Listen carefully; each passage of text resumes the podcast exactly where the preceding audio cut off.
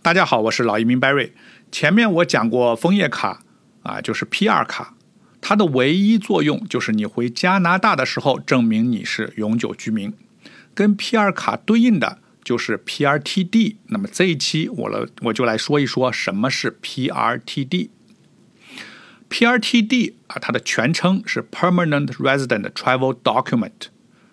它的唯一作用啊，也是同样是永久居民回加拿大的身份证明。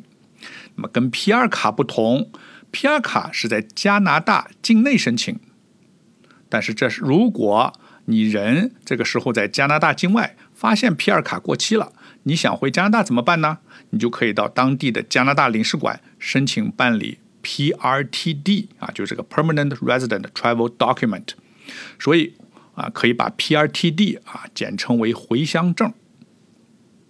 注意，你在境外，在加拿大境外是不能申请 PR 卡的啊，所以境外只能申请回乡证。那不管你是在加拿大境内申请更换 PR 卡也好，还是在加拿大境外申请回乡证也好，只要移民部收到你的申请，他们做的第一件事儿就是核实。你作为永久居民是否满足了每五年住满两年的要求？所以啊，如果你没有满足居住要求，就不要申请回乡证。这就是为什么 Barry 建议啊，咱们国内有很多呃这种情况的人啊，离开加拿大很久了，PR 卡都早就过期了。这个时候只要一申请回乡证，移民部就会发信通知你移民身份过期，你有六十天时间上诉。那这种情况上诉是非常被动的，成功的可能性很低。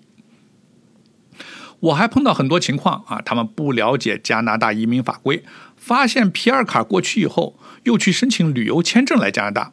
啊，同样的，移民部收到旅游签证申请以后，发现你是永久居民，他们做的第一件事还是核查你是否满足居住要求。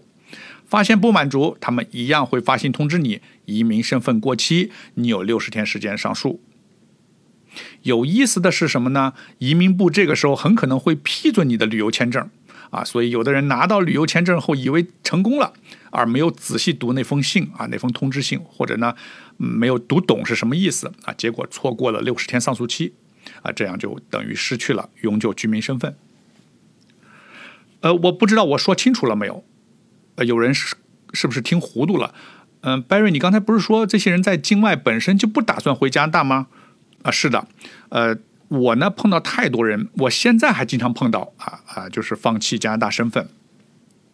啊，但出现什么问题呢？就是事情永远是变化的啊。若干年以后，他们又想回加拿大了，那这个时候再申重新申请移民，年龄已经不占优势啊。他们来咨询我如何重新回到加拿大。